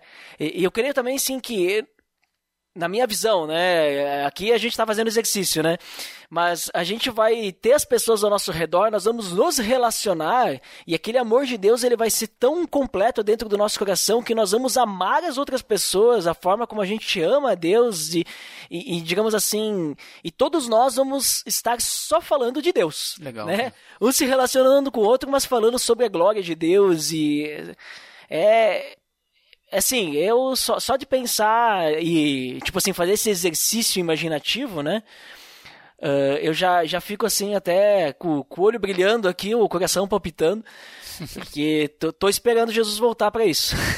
Cara, engraçado assim que essa tua visão, ela é, acho que é meio comum, né, a todo, a todo cristão, assim, baseado no que a gente aprendeu, né, com a, com a própria Bíblia, assim, acho que a expectativa realmente é essa. Tem alguns crentes que acham que a gente vai ficar cantando louvores 24 horas por dia, que vai ser muito chato por isso, né? Assim, já, já principalmente quando a gente é adolescente, assim, a gente vê um, ah, a gente vai ficar cantando e orando no céu o tempo inteiro, 24 horas por dia e tal, não sei o quê. Mas enfim, é, assim, na minha experiência pessoal, cara, eu, eu tenho um pouco de dificuldade com essa galera que escreve livro dizendo que foi ao inferno e que foi ao céu. E por acaso eu tenho na minha estante ali, desde a época da adolescência, o livro A Divina Revelação do Inferno a mulher dizendo que foi levada para lá e que o inferno é como um corpo e tem as pernas, enfim. Eu sempre tive muita dificuldade com isso. Mas há um tempo atrás, cara, eu peguei um livro para ler, 90 Minutos no Céu. Deixa eu só conferir o nome aqui do, do autor. É um pastor batista chamado Don Piper. Ele escreveu um livro, cara, contando que em 1989 ele sofreu um acidente de carro. Um caminhão passou em cima do carro dele e ele, os paramédicos chegaram e ele estava morto. E depois de uma hora e meia em que ele já estava morto dentro do carro, um outro pastor passou, viu lá e tal, e sentiu. Uh, Deus é, inclinou o coração dele a orar por aquela pessoa. E ele teve muita dificuldade de fazer isso porque aquele cara estava morto. E ele, vou orar por um morto e tal, mas Deus insistiu e ele foi lá e botou a mão no ombro do cara e começou a orar e o cara voltou. Esse tal de, de Don Piper. E ele diz, cara, nesse livro dele que ele, ele ficou 90 minutos no céu. E ah, repito, tá? Eu tenho, sempre tive muita dificuldade com esse tipo de relato. Sempre achei que era pegadinha para vender livro. A Bíblia fala daquilo que o olho não viu, que nem subiu a imaginação do homem e tal. Então como é que alguém foi lá e viu e tal? Mas cara, eu ah, no relato dele, ele não viu Deus, ele não viu anjos, ele não viu Jesus. Ele diz que ele chegou num lugar onde ele sentia uma, uma, uma absurda felicidade, uma paz assim muito grande. Ele não sentia saudade nenhuma da terra, ele não tinha preocupação nenhuma com a família dele que aqui ficou. Ele só estava imerso naquele lugar e naquela, naquele ambiente, né? E ele, cara, relatou uma coisa ali, tá, cara, assim que eu lembro quando eu li mexeu muito comigo, que foi a recepção dele quando ele chegou naquele lugar. que o pai dele, que já. Não, pai não. Acho que era o avô dele, se eu não me engano, que já tinha falecido. A avó, outras pessoas que ele conheceu em vida e que morreram em Cristo antes dele, estavam lá para recepcionar ele. Todos com um sorriso no rosto, aguardando, cara, a chegada dele naquele momento. E, independente se isso é, é mentira se é verdade, né? não quero julgar aqui a, a motivação do pastor. Talvez tenha sido real para ele. Outras pessoas podem dizer que, por ele ser um cristão, aquilo era coisa da cabeça dele, do subconsciente dele e tal. Não sei, não tem como saber, né? Mas eu confesso que me imaginar nesse cenário, não de, de, de viver plenamente o céu ainda, mas de chegar naquele lugar e me deparar com pessoas que eu amo e que já se foram, sabe, cara? Com eu imaginar meu avô, imaginar minha avó, pessoas que morreram em Cristo antes de mim, e de repente me surpreender com outras que, que eu amo de igual modo, mas que eu não sei qual destino que tomaram, porque aparentemente se foram quando estavam caminhando longe de Deus, né? E embora a gente tenha feito um exercício aqui de dizer quem vai e quem não vai para o céu, não cabe a gente apontar individualmente, né? Ah, fulano ele morreu daquela forma, foi para o inferno. Aquele ali morreu, ah, não, não cabe a gente, isso não é um papel nosso. Mas é uma coisa que eu sempre me pego imaginando quando eu penso na possibilidade de fechar os olhos aqui abrir do lado de lá e ser recepcionado por, por outros irmãos. Assim, eu acho que é, é uma coisa que, que, eu, que, eu, que eu gostaria de ver acontecer, sabe? Assim, isso mexeu comigo, assim, realmente. Mas fala aí, Dan, senão eu vou chorar, que eu vou lembrar do meu avô que morreu. nosso avô, né, Rodrigo? É, é, verdade, nosso avô. E você, Dan, como é, como é que é? Como é que é para você imaginar esse... Então, Rodrigo, eu... O céu eu assim, eu gosto muito de ler, né? Então eu sou muito se ligado na, na, na, questão da Bíblia, do que a Bíblia fala, né? Eu fico muito embasado nisso. Mas ouvindo o que você falou aí, uhum. pensando na pauta, eu lembrei de uma experiência que eu passei quando eu era professor de escola dominical de criança. E eu estava falando sobre céu, né? Como o céu ia ser bom, que nós habitaríamos com Cristo, né? Que seríamos plenos do amor de Deus, etc, etc, etc. E uma garotinha fez uma pergunta para mim que eu nunca mais esqueci. E ela virou para mim: é, professor, como é que eu posso ser feliz no céu sabendo que minha mãe está no inferno? Uau! Uma garotinha de 7 anos perguntou isso para mim. Uhum. E eu fiquei pensando, pô, aquela pergunta assim, né? Veio igual um choque, né? Uhum. E toda vez que eu penso no céu, eu penso nessa pergunta toda vez que eu penso no céu, eu penso no, no, no como nós vamos, é, cara, evoluir. O quanto nós, né, o, o, quando Deus fala lá em Apocalipse que Ele enxugará do, do, do nosso dos nossos olhos toda a lágrima, toda a dor, todo o sofrimento. Tipo assim, tem uma galera que pensa que a gente vai chegar no céu e a gente vai esquecer um monte de coisa da nossa vida. E na boa, eu não, te, eu não consigo concordar com esse tipo de pensamento, porque a Bíblia, tipo assim, ela chama. Jesus falou, é o, é o, é o Deus de Abraão, o Deus de Isaac e o Deus de Jacó. Quem é Abraão, quem é Isaac, quem é Jacó? São aquelas pessoas constituídas por tudo que, que a Bíblia narra sobre elas. Eu acho que é muito fácil eu ir por céu e perder a minha. A, a minha... Dá, um, dá um, um reset né, na sua mente, né? Um reset. Né? Se, se Deus leva em conta as escolhas né, que nós fazemos, se a nossa vida, a nossa postura, Deus leva em conta no julgamento, né? É, a nossa postura diante dele, se escolhemos o amar, se escolhemos o servir, é, chega lá no céu e dá um reset nisso tudo. O Rodrigo deixa de ser, o, uhum. vai chegar no céu e vai, vai esquecer que ele foi o marido da Elaine, que foi o pai do Felipe, e, e assim. E eu fiquei pensando, quando eu, essa pergunta dessa garota, eu falei, pô, realmente, é, é, olha a realidade. Eu acho que quando, toda vez que eu penso no céu, eu sempre penso nisso. Nós vamos conseguir transcender. Porque Deus sabe quem está no céu e quem está no inferno. E Deus não sofre pelo fato de quem está no céu uhum. ou quem está no inferno, ou quem deixou de ir para o céu. Ele é justo, ele é perfeito. Nada, nada que ele fez fere a santidade dele ou fere a consciência de Deus. Nós, hoje, nós estamos aqui presos né, aos nossos relacionamentos, aos, a, a, a, a, a própria vocação do evangelho, essa existência é para a gente estar tá clamando. É como se a gente olhasse hoje, Daniel. É, é como não? A gente olha hoje para isso tudo com a nossa mente limitada.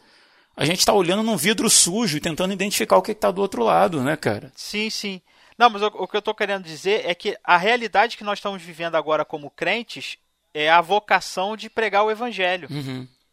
Deus colocou essa vocação na gente de a gente quer o bem de todo mundo, a gente quer a salvação de todo mundo. A nossa missão é, é arrastar quanto mais a gente puder arrastar para o céu. Essa é a nossa vocação. Mas quando eu entendo que quando a gente ir para o céu, a gente vai entrar naquela dimensão de Deus, né? Da, da, daquilo que a gente hoje não consegue compreender ou daqueles laços que a gente não consegue cortar, né? A gente, eu penso muito assim nessa questão da transcendência, porque para eu ser feliz, eu tenho que ser também é, pleno da justiça de Deus e compreender que se um parente meu no, no mundo por vir não estiver lá, isso não pode me afetar porque também não, não afeta a Deus. Uhum. E toda vez que eu penso no céu, porque essa pergunta dessa garota me marcou muito. Interessante, e eu, E quando eu pensei nisso, eu fico pensando, pô, como a gente vai transcender? Porque quando a gente pensa no, no, no novo céu e na nova terra, às vezes acho que a gente tem. O norte que a gente tem era o que Adão e Eva viveram ali no jardim. Sem mácula, sem pecado, mas ainda muito condicionado a essa realidade. Porque Adão comia, Adão ia ter que plantar, ia ter que cuidar, foi, né? Deus deu um monte de. de a, Adão recebeu várias instruções que ainda estavam ligadas a essa realidade. Mas o que Deus vai fazer vai transcender essa realidade que nós estamos vivendo agora. Vai ser superior ao que nós estamos vivendo agora, mas também vai ser superior ao que Adão e Eva foram chamados e vocacionados a início. E a gente vai partir para. Eu, pelo menos, penso assim: que a gente vai partir para algo muito, muito maior. Né? Então, eu fico pensando nisso né? Como a gente percebe o mundo, como é que a gente enxerga o mundo, aquele texto que o apóstolo Paulo fala, né? Que agora, é, nós profetizamos em parte, né? Em parte conhecemos, em parte profetizamos, mas vai chegar o dia, né? e ele fala que né, nós olhamos para Deus, olhamos para Cristo, olhamos para as dimensões futuras como, como se estivesse olhando para o espelho. A gente sabe que na época do apóstolo Paulo, o espelho não era um reflexo perfeito que o espelho tem hoje. O espelho da época do apóstolo Paulo ainda era embaçado né? Se as pessoas leem aquele uhum. texto, ué, como é que a gente não consegue ver Deus se Paulo está usando, tá usando o espelho? Mas uhum. o espelho da época dele não era um reflexo perfeito. Mas quando a gente chegar no céu, chegar nessa dimensão, a gente vai ser invadido por Deus, por uma percepção de Deus, a nossa mente vai ser transformada a gente vai romper com todas essas limitações. Que. Aí eu fiquei pensando, é realmente. A pergunta daquela garota, ela, ela só Deus vai poder responder. Como é que eu vou poder estar no céu feliz, pleno de alegria, pleno de gozo, sabendo que pessoas que eu conviver nesse mundo estão no inferno. A única resposta que eu tenho para isso é que Deus vai conseguir fazer eu superar o que hoje eu sou e o que hoje eu vivo e o modo que eu enxergo a realidade. Que eu vou conseguir ir para uma dimensão maior, porque eu não acredito que Deus vai fazer um reset da minha vida, que eu vou esquecer meus familiares para eu não sofrer. Eu não acho que as coisas no céu funcionam assim. Esse é o grande pensamento que eu sempre penso. Toda vez que eu penso no céu, eu penso nisso como eu serei, como eu pensarei, né? Como é que a minha mente vai funcionar em Deus no novo céu e na nova terra? Como nós seremos quando nós não conhecermos em parte, mas quando pudermos começar a conhecer a plenitude de Deus? Esse é um grande mistério, mas também para mim é um grande consolo. Não estou aqui teolo, é, fazendo regra aqui, é um pensamento meu, né? Vou esperar lá no céu. Mas é bem interessante esse pensamento ali, até pela questão, digamos assim, realmente Deus vai ter que fazer algo, porque se não fizer algo e tu souber, tu vai estar no céu, vamos dizer assim, sofrendo por aqueles que não estão, né? E aí, não uhum. é objetivo, acho, né? Eu acho que é, é, é, mais fácil imaginar uma cidade com um muro de 2 mil metros de altura do que imaginar o Rodrigo sem sem influência da carne, sabe? Como eu, como eu disse já nesse programa, assim, eu não consigo me imaginar totalmente livre da influência da minha carne, de, de, de desejar responder mal, de desejar pagar na mesma moeda. Eu não consigo. Mas eu sei que, biblicamente, eu vou ser transformado. Então, assim, se eu vou ser transformado, cara, plenamente, né? Assim, eu, eu, eu nesse ponto eu consigo compreender que a, a minha transformação vai ser tão profunda, mas tão profunda, que eu vou conseguir entender a vontade de Deus e não sofrer por isso. Né? Agora, como vai ser, cara, eu não sei, mas eu creio.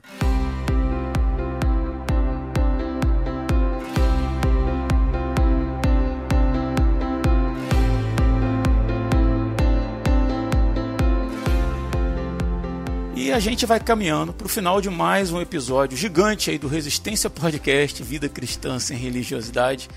E eu queria agradecer muito aí ao Dan, ao Ed, por terem aceitado a convocação para estar aqui comigo hoje. E eu vou deixar o espaço aberto aí para você, Dan, para começar aí, você já fazer o seu encerramento, suas recomendações, o que mais você desejar. O microfone é teu. Fala aí. Então, gente, foi um prazer tá, a gente estar tá participando desse programa. Nosso programa hoje, a intenção não era ser uma coisa assim muito teológica. Se a gente ficasse falando aqui, a gente ia ficar duas horas para explicar toda a questão teológica, não sei o que. Eu acho que é, existem na internet é, já sites que já, já, já, já trabalham essa área e eu vou fazer com a recomendação para a galera que tiver mais afim de, de, de estudar essa questão da morte, né? Da morte física, estado intermediário, eu recomendo que as pessoas busquem é, a teologia sistemática do Luiz Berkoff.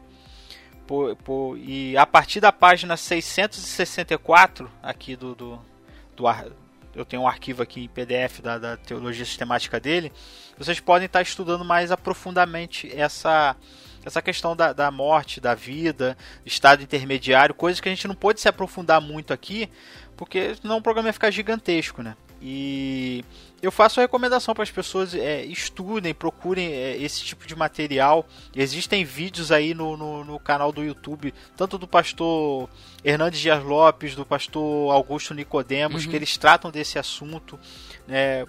O site da Igreja Presbiteriana de Santo Amaro, com o pastor Leandro Lima, onde tem uma, estudos de teologia, onde você pode se aprofundar mais sobre essas questões que a gente não pôde entrar com tanta profundidade aqui.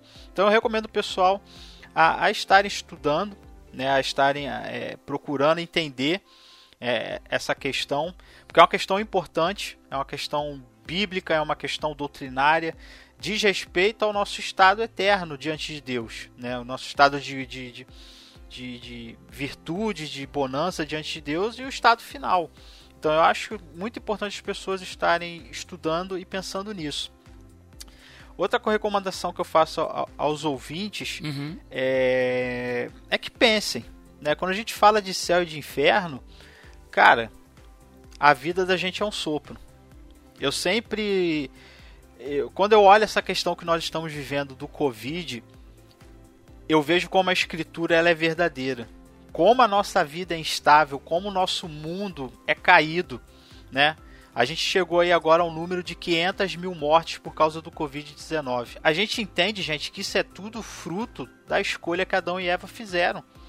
E aí eu pergunto para você, o que está faltando você acreditar na fala de Deus para Adão, que maldita é a terra por tua causa? Sim. 500 mil pessoas morreram por causa de uma doença que apareceu dois anos atrás. E não é a primeira, né? Tantas pandemias já surgiram na história do mundo, toda a guerra, toda a desgraça, toda coisa ruim que existe no mundo é Deus deixando bem claro para nós que a escolha de Adão foi errada, né? É, e também todas as coisas ruins que acontecem no mundo é uma prova de que a fala de Deus era verdadeira. Que se o homem escolhesse a árvore do conhecimento do mal, certamente nós morreríamos. Todo dia essa sentença se repete na nossa vida. Todo dia o, mu o mundo Todo dia o mundo mostra que Deus falou a verdade. O que está faltando para você acreditar em Deus? Que sacudida você está esperando de Deus? Que prova maior que você está esperando que Deus te dê que Ele está falando a verdade? E que esse mundo tem dia e hora para acabar e que esse mundo tem dia e hora para ter um acerto de contas com Jesus Cristo. Encontre Jesus Cristo agora. Entregue a sua vida para Jesus agora. Arrependa-se dos seus pecados. Reconheça que você é um filho de Adão. Volte para Ele enquanto é tempo. Ele tá te chamando para isso. Não espera amanhã. É para hoje. O amanhã pode ser tarde demais. Pode ser tarde demais. Eu sempre penso, cara, nesse número, eu fico assim meio, meio que assustado, né? Assustado, não que eu não tenha fé, que eu não tenha esperança, mas é, é, é assustado com a realidade da Bíblia que se choca com a vida, né? O real de Deus quando chega pra gente. É 500 mil pessoas morreram Dessas 500 mil pessoas, eu pergunto: quantos ouviram benditos, benditos do meu Pai, entrai no reino que eu preparei para vós? E quantos desses 500 mil ouviram: não vos conheço, apartai de mim vós que praticais a iniquidade? Quantos tiveram a oportunidade de se arrepender nesse tempo todo? Né? E quantos abandonaram essa oportunidade e quantos aceitaram essa oportunidade? Se você está ouvindo esse programa, eu não estou querendo fazer terror psicológico para você não. Eu não estou querendo que você aceite Jesus por causa de medo não. Eu quero que você aceite Jesus, mas que você entenda que ele é a escolha melhor, porque o modo que eu que eu vivia, que o Rodrigo vivia, que o Ed The Drummer vivia antes de nós estarmos diante de Deus é o pior modo de viver. A verdadeira vida só existe em Cristo. É só obedecendo a Cristo que nós encontramos prazer na nossa vida, é só entregando nosso coração para Ele, é só pensando como Ele pensa, é que nós realmente vivemos a vida neste mundo e vamos viver a vida do porvir. Então, pense em Jesus, arrependa-se dos seus pecados, entregue a sua vida para Ele e confie que o mais Ele fará. Amém. Muito bom. Muito Amém. bom. Dan, obrigado, tá, pela tua participação. Foi um prazer. E para fechar com chave de ouro aí, o senhor Ed The Drummer. Deixa aí suas considerações, suas recomendações e deixa aí também o caminho das pedras aí para quem quiser saber mais sobre o PADD. Show de bola! Então, é, primeiro eu vou fazer o jabá, para depois ficar mais livre. Nada mais justo. então, quem quiser me ouvir mais e ouvir volta e meia alguns convidados aí do Resistência Podcast também, né? Que eu, que eu venho aqui chamar a galera também para participar lá no PDD, é só acessar o pelamordedeus.org.br. E aí você pode escutar a gente conversando lá sobre também temas cristãos, sobre a Bíblia. A gente sempre tenta falar de uma forma leve, né? Não ser tão pesado e tudo mais, né? Mas uhum. essa, essa é a nossa pegada. E para mim encerrar, né? Tipo, como uma consideração final, que a gente chama lá no PDD. E a gente copia aqui. eu quero também fazer um, um uma recomendação para a vida, né? Uhum. Que se você, né, você, nosso nobre amigo e ouvinte que está agora escutando esse episódio, se você ainda talvez tenha alguma dúvida sobre a sua salvação e tudo mais, né? Porque uma vez que a gente realmente confessa Jesus Cristo como nosso Senhor o Salvador, nós podemos ter certeza da nossa salvação, né? Porque a Bíblia é clara sobre isso. Mas se você ainda tem algum tipo de receio, quero te recomendar a realmente se entregar. Né? Então, ore por isso, é, busque a Deus, porque uma vez estando com Jesus, nada né? Exceto se você rejeitá-lo, né? Mas nada vai poder te separar do amor de Deus. Né? E isso é para a eternidade. Eu lembro do texto de Romanos capítulo 8, versículo 38, e até o final ele diz assim, ó, pois estou convencido que nem morte ou seja, nem a morte vai te separar, nem morte, nem vida, nem anjos, nem demônios, nem o presente, nem o futuro, nem quaisquer poderes, nem altura, nem profundidade, nem qualquer outra coisa na criação será capaz de nos separar do amor de Deus que está em Cristo Jesus, nosso ah, Senhor. Glória a Deus. Então nada, nem a morte. Quando a gente morrer, a gente não vai ser separado da presença de Deus, se nós já estivermos, né, conectados em um relacionamento, em intimidade com Deus. Então por isso que é, até o, Dan falou ali, é, é, existe essa urgência, né? É urgente a gente estar conectado com Deus. É urgente nós confessarmos Jesus Cristo como nosso Senhor e Salvador. É urgente nós nos arrependermos da nossa velha vida. É urgente tudo isso, porque uh, é, é só através desse da salvação que nada mais vai nos separar depois do amor de Deus, né?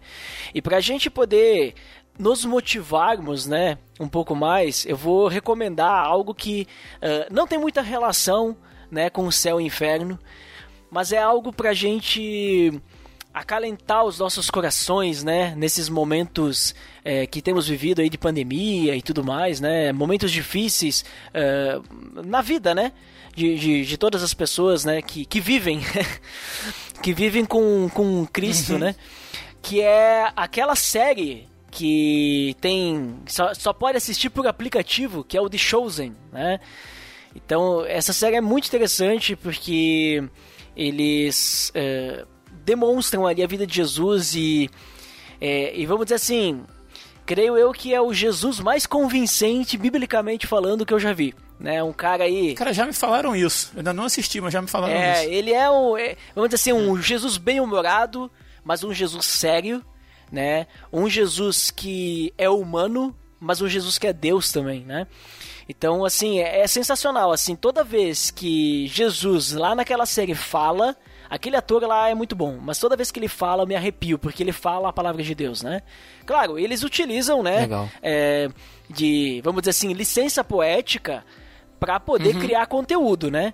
Mas de, de, qualquer forma, assim, a gente percebe que eles seguem bem a palavra, então é algo que pode muito bem ilustrar pra gente aquilo que a gente lê na Bíblia. E se você lê a Bíblia, né, é, diariamente, você conhece os evangelhos, né, você já leu os quatro evangelhos e tudo mais, você vai conseguir perceber muitas nuances ali, né?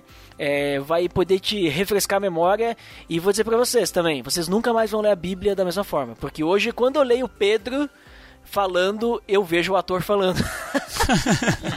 Legal, cara. Então fica a recomendação aí, o link do post. Muito bom. E só ressaltando aí que tudo que a gente falou aí, as recomendações do Daniel, o livro que eu citei, tá tudo na descrição desse episódio. É isso aí. Ai, e muito obrigado, né, por me chamarem aí, pô, não esqueci de agradecer, não posso fazer satisfeita, né, não posso fazer... Ah, cara, que isso. Não posso fazer, né, pô, agradece. vim aqui, né, comi com vocês aí, tomei um cafezinho e agora eu vou embora sem dizer obrigado, não pode, né. É o famoso cachorro magro, né, comeu, vai embora, né. não, muito obrigado por me receberem tão bem aí, né? E é isso aí. Tô pronto aí para outras, se vocês ainda quiserem me chamar. Ah, não faça isso. Não faça isso comigo. É um prazer para mim, cara. Um prazer ter você aí. Já falei em outros podcasts e, e repito. O Resistência tá aí hoje, ele começou como uma cópia do PADD, assim, cara. Eu me inspirei totalmente, assim, até, na, até a pauta da gente é a pauta que você me passou lá do PADD, assim, porque sempre serviu de, de exemplo a seriedade, o, tra o trabalho que vocês fazem lá. Se o nosso é muito ruim, é muito aquém, aí são, é, são outras questões. a, a, intenção era boa, entendeu? Se não ficou igual, mas, mas o, a, a, intenção era essa. Mas obrigado. Eu escuto e recomendo, então é bom. Ah, então tá bom. Te agradeço, cara. Obrigado. Obrigado mesmo de coração pela participação. E antes da gente encerrar, eu queria agradecer a você aí, ouvinte, que ficou com a gente até o final. Compartilhe esse episódio, se foi bom para você, e nos ajude a divulgar o Resistência Podcast. E a gente vai ficando por aqui e até o próximo dia 20. Eu sou Rodrigo Oliveira. Eu sou Ed The Drummer. Eu sou Daniel Oliveira. E se você está ouvindo isso, você é a Resistência.